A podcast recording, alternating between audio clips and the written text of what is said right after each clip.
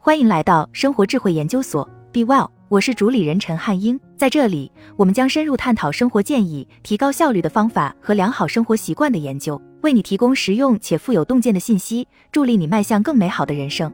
在我们现实生活中，有几种病原体确实能够违背宿主的意愿，并改变宿主的行为。在系列电子游戏和最近的电视剧集《最后生还者》中，真菌病原体被描述为僵尸感染的罪魁祸首。人类一旦被其感染，就会失去对自己身体的控制，变得越来越具有攻击性，并试图通过暴力传染他人。蛇虫草菌也有类似的效果，它在电影《天赐之女》中折磨着人类。电影《惊变二十八天》和小说《僵尸世界大战》中的病毒也带来了同样的结果。病原体可以违背宿主的意愿来操纵宿主，导致宿主做出对自己有害的行为。这一概念并不纯粹是虚构的，在这些类似僵尸感染的案例中，病原体就是专门改变宿主行为的。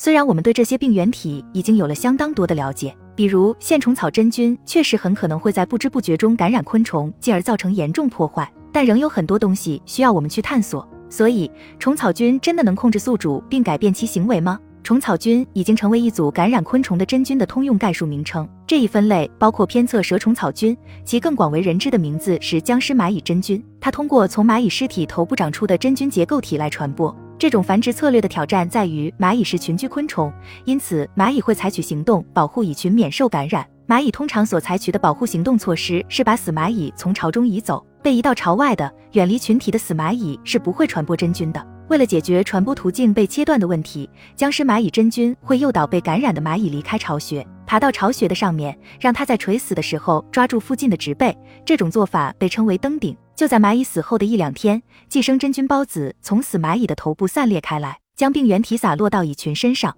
蚂蚁并不是唯一一种在感染蛇虫草菌后表现出爬升行为的昆虫，这种爬升行为广泛存在于不同种类的昆虫中，其病原体可能是病毒、吸虫以及与蛇虫草菌无关的其他真菌。此类感染病甚至有一个共同的名字——顶点病。这些感染是如何发生的呢？目前我们不确定其发生机理。最近的有关研究发现了受感染昆虫体内真菌的化学信号，其中一些信号可能是针对宿主的行为系统和控制行为而分泌的蛋白质。科学家们假设，病原体可能利用了数百万年前就已经存在的控制蜕皮行为和睡眠行为。蜕皮是昆虫褪去保护性外骨骼，长出新的更大的外骨骼的过程。蜕皮是一个脆弱的时期，因为新的外骨骼需要一两天的时间才能变硬，才能保护昆虫肉体的安全。昆虫在这个时期已经进化出了包括弃巢和登顶在内的行为。睡眠也是一段脆弱的时间段，所以一些昆虫学会了抓在草或树叶上睡觉。蜕皮和睡眠是由昆虫的昼夜节律控制的，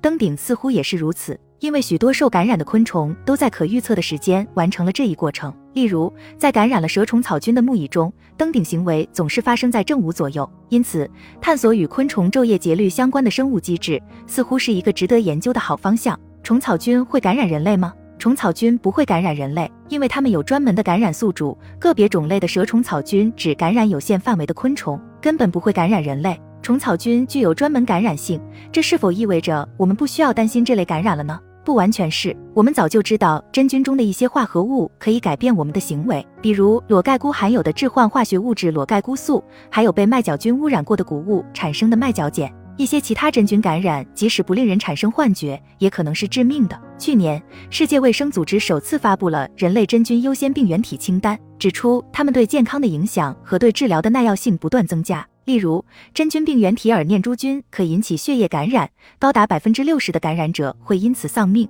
非真菌感染会怎样呢？有多种病原体可以改变哺乳动物的行为，当然也可能改变人类的行为。一个著名的例子是单细胞寄生虫弓形虫，它在猫身上繁殖，感染了世界上大约三分之一的人口。由弓形虫引起的感染被称为弓形虫病。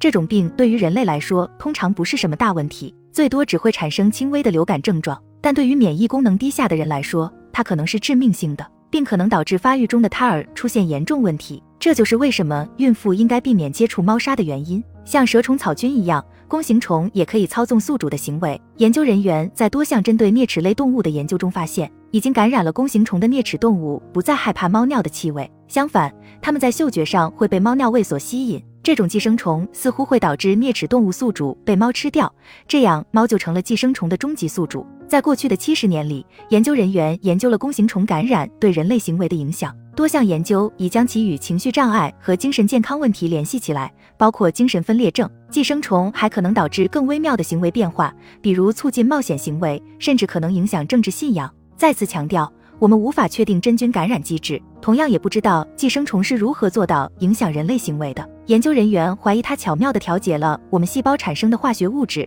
从而导致了行为的改变。研究还表明，寄生虫的慢性感染会影响神经递质的数量。神经递质是在神经元之间传递信号的化学物质，包括多巴胺。神经递质与奖励和动机有关。寄生虫通过操纵宿主的神经化学物质来改变其行为。还有其他病原体可能违背一个人的意愿改变其行为吗？狂犬病是一种哺乳动物病毒，通过感染者的唾液传播，通常是通过咬人行为传播。在美国，尽管浣熊、臭鼬和狐狸也会传播狂犬病病毒，但蝙蝠是狂犬病感染的主要传播者。除美国以外的其他地方，被患狂犬病的狗咬伤是人类感染狂犬病的主要原因，这导致全球每年约六万人死亡。狂犬病感染使宿主具有攻击性，更容易咬人，这是一种病原体潜在的操纵行为。宿主的行为促进了病毒的传播。狂犬病感染的记录可以追溯到几百年前，但我们仍在探索狂犬病感染作用的分子途径。这种病毒是是神经性的，也就意味着它会攻击神经系统，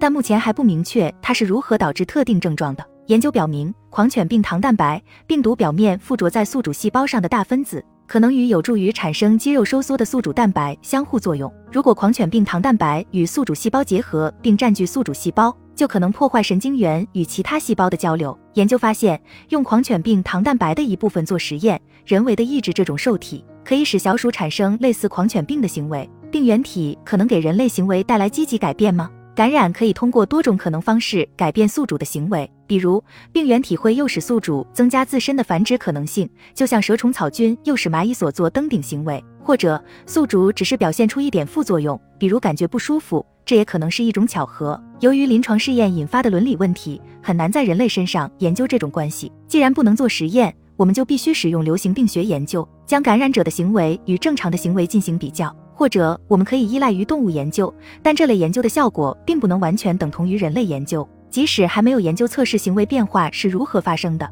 但很明显，某些失控局面还是可能会发生的。所以，虽然我们不太可能会看到像僵尸感染一样的瘟疫，也不太可能会看到能完全控制人类行为的病毒，但低估大自然绝非明智之举。无论我们的大脑是否被病原体控制，我们的身体仍然会受制于许多病原体。好了，以上就是今天的分享。如果您有什么看法，欢迎在下方留言与我们交流分享。期待我们下次相遇。